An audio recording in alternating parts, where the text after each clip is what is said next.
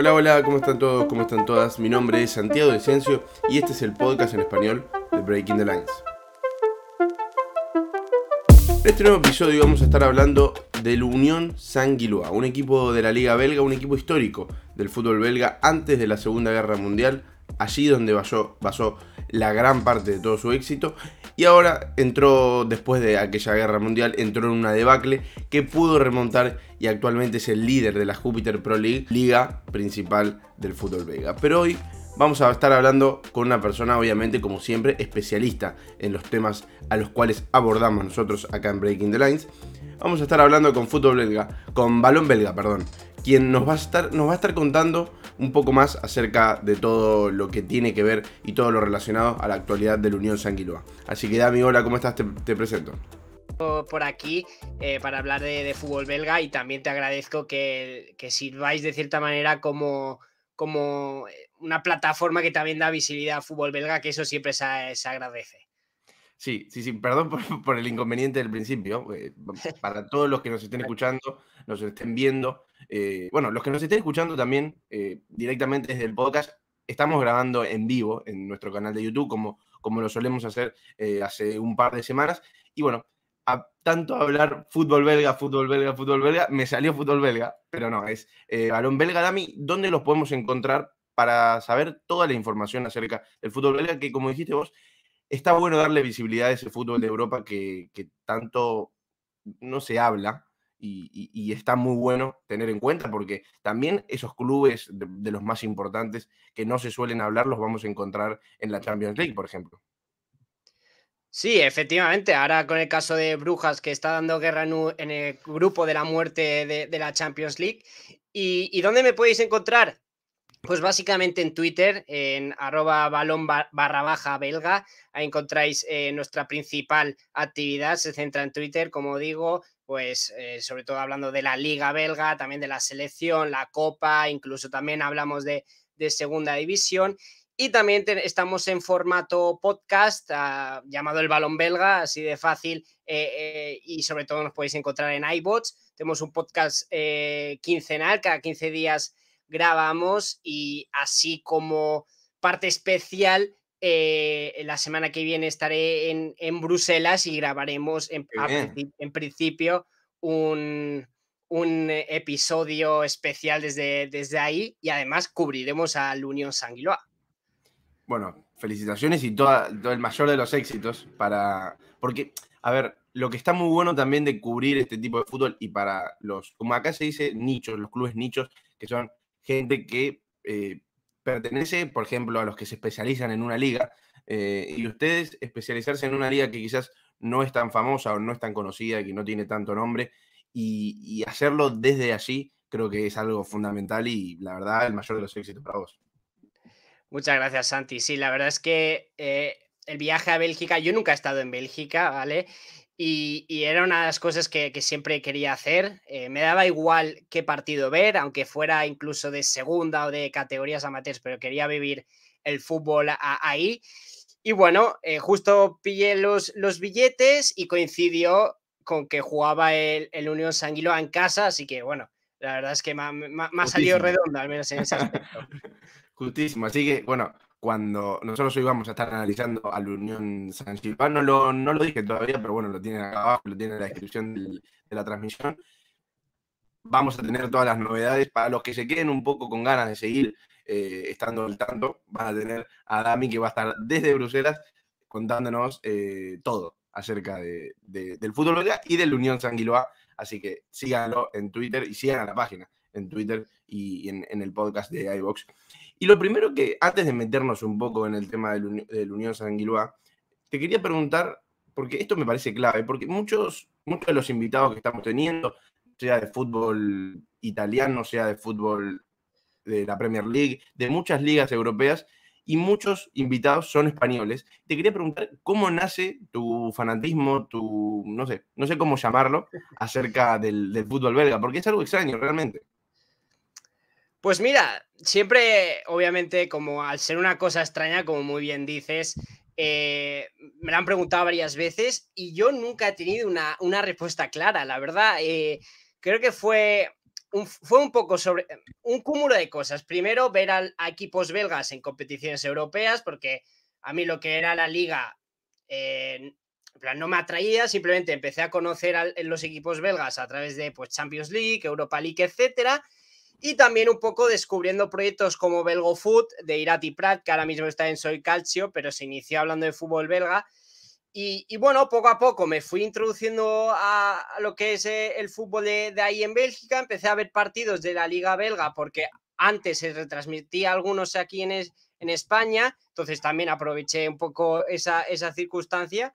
Así que bueno, no es que fuera un motivo clave, porque ya te digo, nunca he estado en Bélgica, no tengo familia bélgica, belga, no tengo ninguna relación especial con el país, pero fue eh, empezando y obviamente también por una voluntad de, querer hacer algo, algo diferente, ¿no? ¿no? No concentrarme siempre en lo que se habla aquí en España, por ejemplo, Madrid-Barcelona o entre las grandes ligas y quería un poco, pues, diferenciarme de, cierta manera y, los caminos me llevaron al fútbol belga y estoy, la verdad es que bastante contento de, seguir esta liga que me, que me apasiona. Sí, porque además es lo que te decía antes, es algo que te, encaminas en algo no, no, tan mainstream, que como lo dijiste mm. vos, en España, Barcelona, Real Madrid, o Atlético Madrid, o, las principales ligas de Europa, y tenés también esa gente particular que te sigue, que las que te siguen a vos, o los que te siguen a vos, quieren realmente saber de lo que vos estás haciendo, no te siguen por que sos una persona que, que habla bien o se maneja bien en las redes, sino que quieren saber y saben que la información que vos das es buenísima y la verdad que es súper recomendable, así que eh, que la gente te siga, obviamente lo vamos a recomendar de acá hasta que termine el episodio y terminando el episodio también. Pero metiéndonos un poco más en el tema del cual vinimos a hablar hoy, del Unión San Guiloa, es uno de los equipos, ahora Dami nos va a contar mucho mejor, es uno de esos equipos históricos realmente del fútbol belga, es un equipo que su mayor éxito o, su gran éxito fue antes de, de, la Segunda Guerra Mundial, donde obtuvo 11 ligas locales, dos Copas de Bélgica y después de, la Segunda Guerra Mundial, el club empezó a decaer, empezó una, una se podría decir, una debacle en la que después de, esa guerra llegó a una final europea, creo que si no me equivoco, contra el Birmingham City en el 58, pero después, a partir del año 70, la temporada 72-73, fue la última liga, en la última temporada en la que estuvo en la primera división belga, hasta la temporada que estamos transcurriendo ahora. Así, no, sé qué nos puedes contar un poco de, la historia del Unión Sanguilá para los que no lo conocen. Sí, así es. Es uno de los clubes más antiguos del país que, como muy bien has dicho, eh, sus principales títulos se encuentran antes de, la Segunda Guerra Mundial y pese a ello es el tercer equipo más laureado. Eh, pese a todos estos años que han pasado, que son muchísimos, sigue estando ahí en el podio de equipos eh, con más títulos, solo por detrás de, de que bueno, va, es el equipo más laureado y, de, de, de, lejos. Y ya en segunda posición encontramos a las Brujas, que actualmente pues es por dominio y demás eh, el equipo referencia del fútbol eh, en Bélgica. Y, sí, la verdad es que es, es, curioso lo del Unión Sanguiloa, porque al haber pasado tanto tiempo, pues se había un, poco la gente olvidado, incluso en Bélgica, de, del club que era. Eh, y, así como anécdota, había un montón de algunos jugadores que llegaron hace poco al club, eh, incluso belgas, que no habían escuchado hablar de, del Unión Sanguiloa y, y eso habla del tiempo que había estado fuera de los focos, aun siendo todo todo un histórico. Como bien has dicho, eh, estuvieron 48 años fuera de, la primera división desde, desde que descendió a, en, a principio de, los 70 y, ahí encadenó ya no solo jugar en segunda división, sino en categorías amateurs.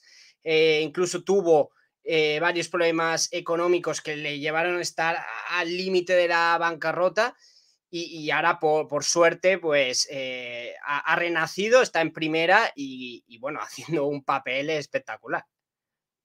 Sí, porque, a ver, nosotros nos, detuvimos acá también en este equipo por, por justamente esto que nombrás. Es un equipo que también interesa mucho este tipo de clubes que son tan históricos, que tienen un, bache, como se dice acá en Argentina, en el medio, en el que no están en, el mainstream o en, las principales, en los principales focos de su liga y, que vuelva a aparecer así también y de la manera en la que lo está haciendo me parece algo tremendo. Pero no me quiero, no me quiero saltear un montón de pasos porque estamos yendo un poco cronológicamente, eh, por lo que estamos diciendo.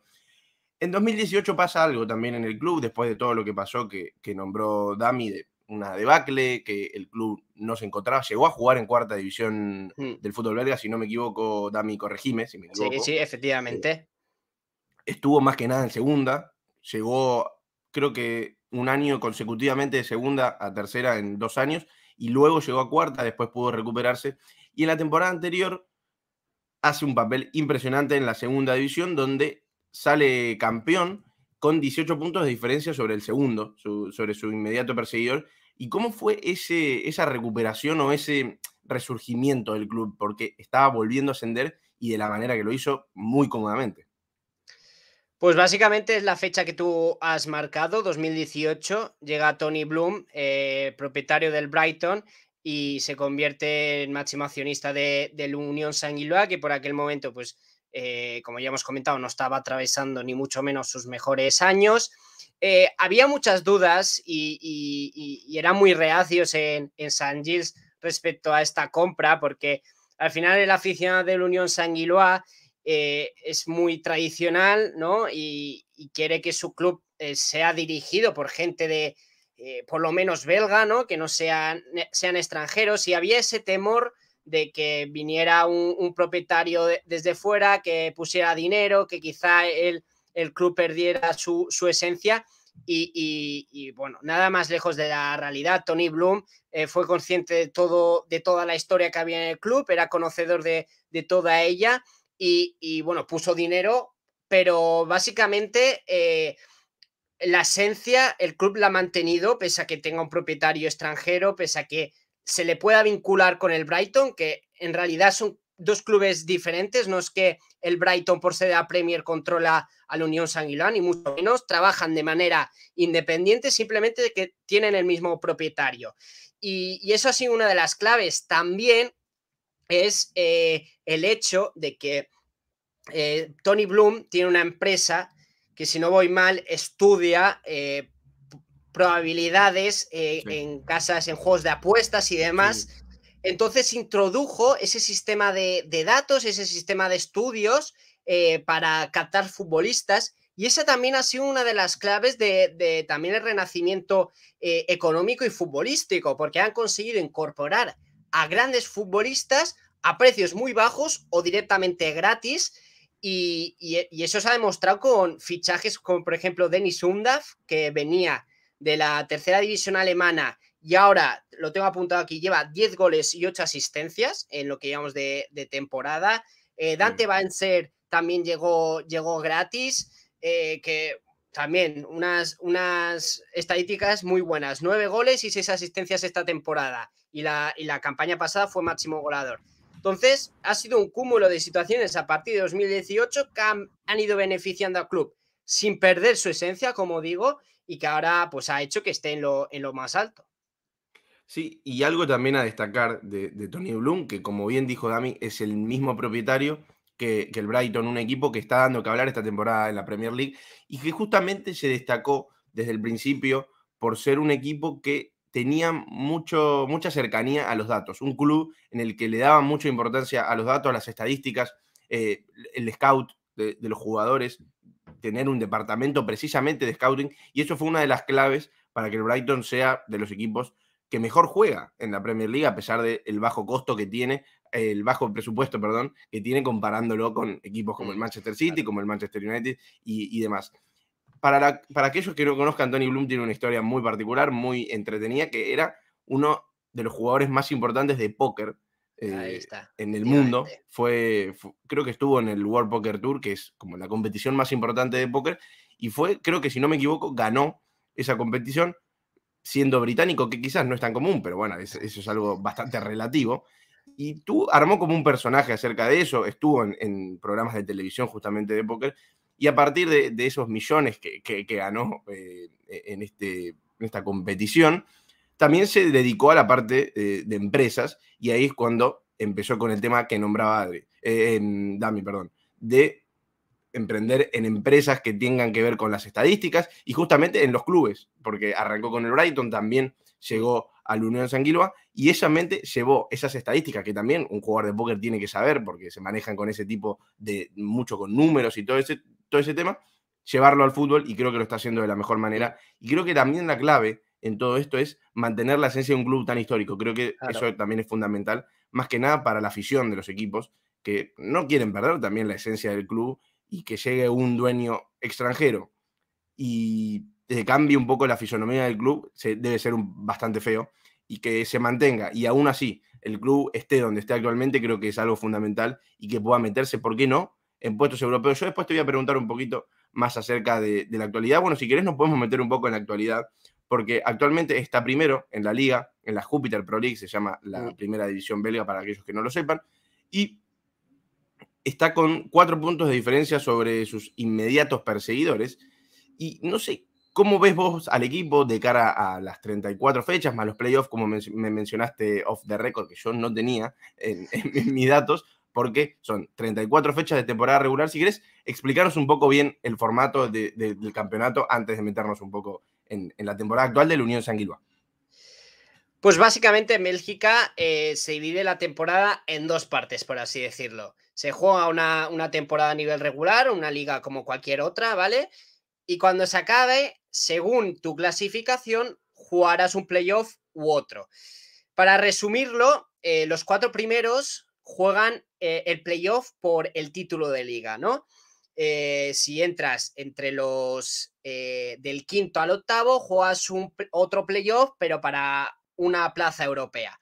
Pero centrándonos e, en el primer playoff, que a priori siempre es el más importante, se, se dividen los puntos a la mitad, los conseguidos a nivel regular se dividen a la mitad y esto hace que todo quede mucho más apretado, mucho más, más, eh, más igualado, ¿no? Y, se juegan pues cada tres días, porque suele haber partidos sábado y domingo, después miércoles, después sábado y domingo, y así son un montón de partidos que, generan mucha audiencia porque son entre los cuatro mejores de, la temporada.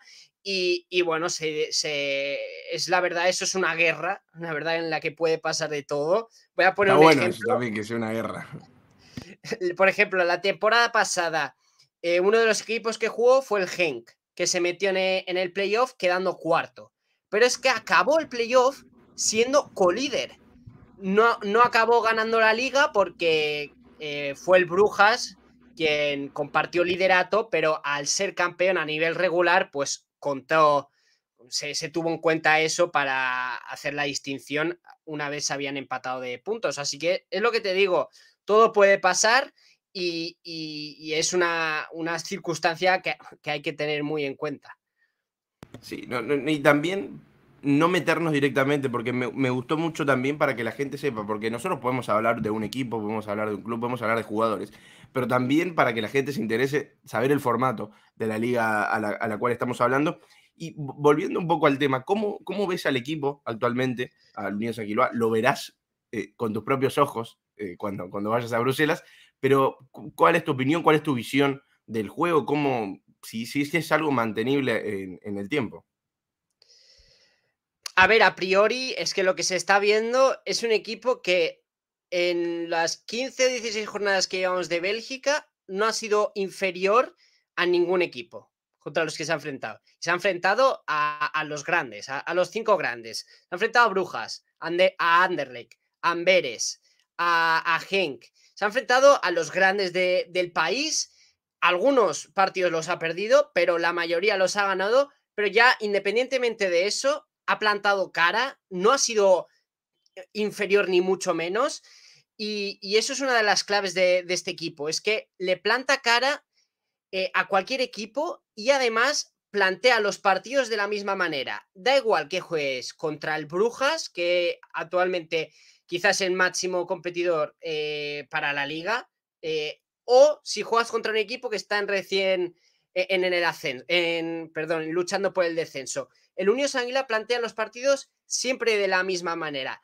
Además, es un club que está muy bien trabajado, es un equipo muy bien trabajado, tanto a nivel ofensivo como a nivel defensivo.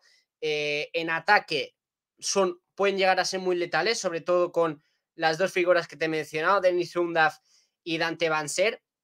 pero es que atrás, cuando deciden eh, encerrarse, por así decirlo, y, tapar huecos, hay, equipos que, no le han podido meter mano porque, ya te digo, está muy bien trabajado en, en ambas áreas. Hay que tener en cuenta que prácticamente es el mismo bloque de la temporada pasada, sí que se han hecho incorporaciones, pero básicamente el 11 es prácticamente el mismo y eso al final se nota. Es un grupo que, se ha mantenido unido y que tiene al mismo entrenador, que además es, es uno de los mejores de Bélgica, que es Félix Masu. Así que bueno, a ver, yo la verdad es que eh, prever cosas en el fútbol es muy complicado y en la liga belga aún más. Pero, pero si es que si mantienen esta línea, es imposible que no se le, no le tenga en cuenta, ya no digo como un candidato a ganar la liga, pero como un candidato a pelear por posiciones de, Europa, sin lugar a dudas.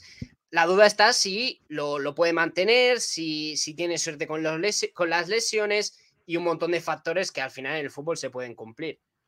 Bueno, sí, y, justamente eh, con, con, lo que mencionás, porque mi pregunta eh, final, así como de, cierre, iba a ser eh, si, realmente tiene chances de ser campeón, porque como dijimos, es un equipo que viene de ascender la temporada pasada, se mantiene después de casi 40, más de 40 años que no estaba en primera, llega, se le planta cara a todos los equipos, como dijiste vos, y creo que una de las claves para mantener un equipo en el mediano largo plazo y que, que los rendimientos sigan funcionando es no solo mirar los resultados, sino mirar el rendimiento. Y como dijiste vos, sí, en 14 partidos, si vamos a los datos, ganó 10 empató uno y perdió tres.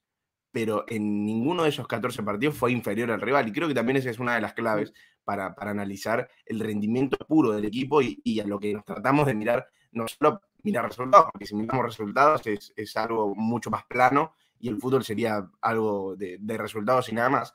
Y creo que también eh, entra en la comparación con, eh, no sé si es una pena seguir comparándolo con, con equipos de, más mainstream o de la Premier League, pero cuando investigaba yo un poco acerca del club, acerca de las raíces un poco y acerca de la actualidad, mucho, veía muchos medios comparándolo con el Leeds de Marcelo Bielsa, el Leeds United, que el Leeds gana muy cómodamente la Championship de la temporada 2018-2019, asciende y en la temporada pasada, 2019-2020 eh, y en la temporada pasada de la Premier League hace un gran papel siendo uno de los ascendidos, no, no se posiciona entre los puestos eh, más altos, como actualmente está el Unión Sanguilua, pero le planta clara a todos los equipos. Y creo que también eso es clave con lo que vos venís diciendo, de decir, bueno, no solo mirar los resultados, sino también en que gran parte de los partidos, primero, mantener la línea de juego siempre, ser el equipo que siempre planta el mismo equipo, sea el rival que sea. Por ejemplo,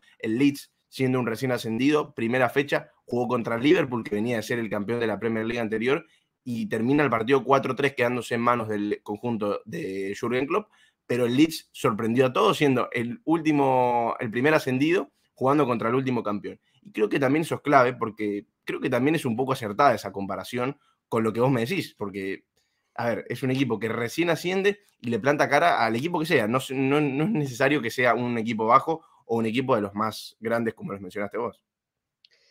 Sí, así es. Eh, no, no, no, tenía en cuenta lo del Leeds y, llevas toda, toda, la razón, pero uno de los equipos con los que más se está comparando, y obviamente es muy complicado, es el Leicester City. Eh, sí es verdad que eh, el conjunto inglés no, no, fue no fue la temporada de ascenso la que acabó siendo campeón de ligas, no Weimar fue la segunda, pero, pero sí que hay muchísimos símiles y, bueno, en Bélgica ya se está comparando esa, esa, circunstancia. Ya te digo, es muy complicado y además, lo que hemos comentado, están los playoffs. Pero, pero sí que ya se está, se está comparando por, por eso mismo, por un equipo que, que ninguno daba un duro y que, y que sí, que le está plantando cara a, cualquier equipo. Y, bueno, sí, es lo que comentabas. Eh, prefiero quedarme con la, con la versión del Leeds para no meterle presión a, al Unión Sanguiloa. No, y también lo, que es, un dato de color también y que suma a, este, a este gran momento del conjunto belga es que sea un club histórico. Yo siempre me quedo con eso y, me voy a quedar con eso porque es un equipo en el que yo no estaba tan metido, si bien conocía de nombre, pero tampoco estaba tan involucrado. Y eso también me interesa mucho y quizás a la gente que no lo conoce también le gusta, de ser un club, pensar en un club histórico realmente de su país y, ponerse en ese lugar de, después de tanto tiempo, sin aparecer en, las principales noticias o en las principales caras del, fútbol local, que, aparezca y que pueda tener la chance, aunque sea de ser campeón, porque a ver, cuando arranca el torneo todos tienen chances, pero sabemos que son muy pocos los que pueden hacerlo. Y, que realmente esté mostrando y plantándole cara a, todos los equipos, creo que es algo muy, muy, muy valorable. Y veremos, veremos en las próximas semanas, como, como dijo Dami, quedan muchas fechas, todavía queda el playoff, no se sabe qué puede pasar. Puede, puede pasar, puede ser el Leicester City de la Premier League 2016, pero, pero no lo sabemos. También una, una de las comparaciones también que surge, y obviamente es algo que iba a pasar, es con el Brighton. Eh, eh, eso lo, mencionamos también, porque es verdad también que la temporada pasada, por ejemplo, al Brighton era un equipo que le plantaba cara a todos, jugaba muy bien, no podía eh, obtener los resultados, estuvo cerca de puestos del descenso, no es el caso del Unión Sanguilua, pero actualmente en esta temporada sí está teniendo los resultados y sí está jugando bien. Entonces, es uno, me gustan ese tipo de comparaciones porque también la gente que no lo conoce puede asimilarlo y puede llevarlo a una realidad que está más cercana como lo es quizás alguien que, mire un poco más la Premier League y quiera saber un poco más del Unión Sanguilua, asimilarlo un poco a un club de, que tiene más cerca. Y creo que también esa comparación parte de, lo que ya estuvimos mencionando de Tony Bloom.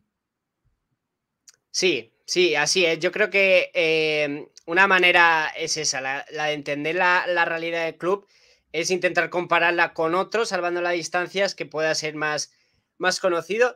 Y me voy a quedar con una cosa que has comentado antes de, ahora de, darme paso, que es que eh, no, conocías que, era un club histórico, pero es que es bastante normal. Eh, yo cuando también me introduje al fútbol belga, hasta que no hizo una gran temporada en Copa, que me acuerdo que se coló en semifinales, yo la verdad es que no, lo conocía. Si te soy sincero, ¿eh? Exactamente, exactamente. Y, ya te digo, ni conocía lo que había hecho ni nada, así que eh, es, es también muy importante, ¿no? Dar, dar ese... Vale que es más fácil hablar de la Unión Sanguiló ahora que va líder, pero es muy importante eh, que, ya que vuelven estos gigantes dormidos, se les pueda dar un poquito de, visibilidad. Y, bueno, volviendo a las comparaciones, sí que eh, obviamente salvando las distancias, eh, establecer ciertos símiles sí que pueden ayudar a entender un poco la realidad de, los equipos. Sí, no, no, obviamente, y también lo que, lo que diferenciamos de, estos equipos que ya estuvimos con, bueno, que los estuvimos comparando. A ver, el Leeds es campeón de, liga, no de Premier League, porque a partir del 1992 es cuando se comienza la Premier League, pero desde antes el Leeds United ha salido campeón. y quizás se puede comparar desde ese lado un poco más también, porque bueno, Brighton y, Leicester City no son clubes históricos, puramente históricos, como lo es el Unión Sanguilua.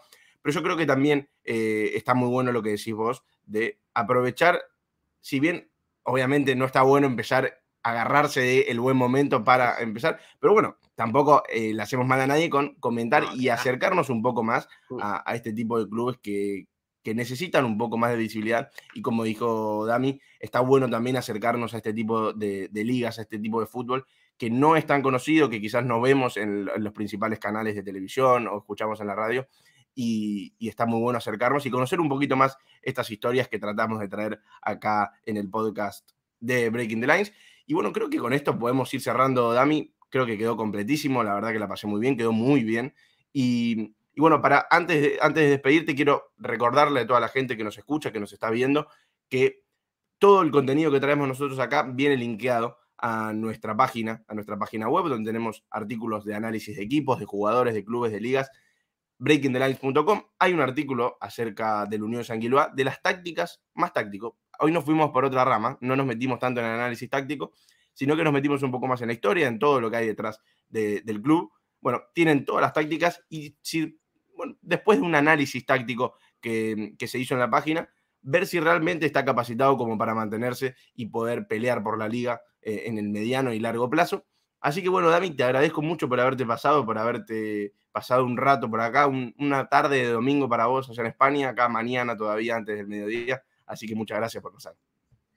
Muchas gracias a ti, Santi, por la invitación. Como, como he dicho al principio, se agradece enormemente que haya, que haya estos, estos proyectos que den paso y den visibilidad a, un fútbol que, que no es tan conocido como es el belga, pero que siempre nos deja historias especiales como la del Unión Sanguiló. Así que la verdad es que el placer ha sido mío y otra vez muchísimas gracias por la invitación. No, no, gracias a vos por, por haberte pasado. Y último, última cosa que te pido, por favor, deja recordarle a la gente dónde te puede seguir, dónde te puede ver, dónde los puede seguir eh, al balón belga.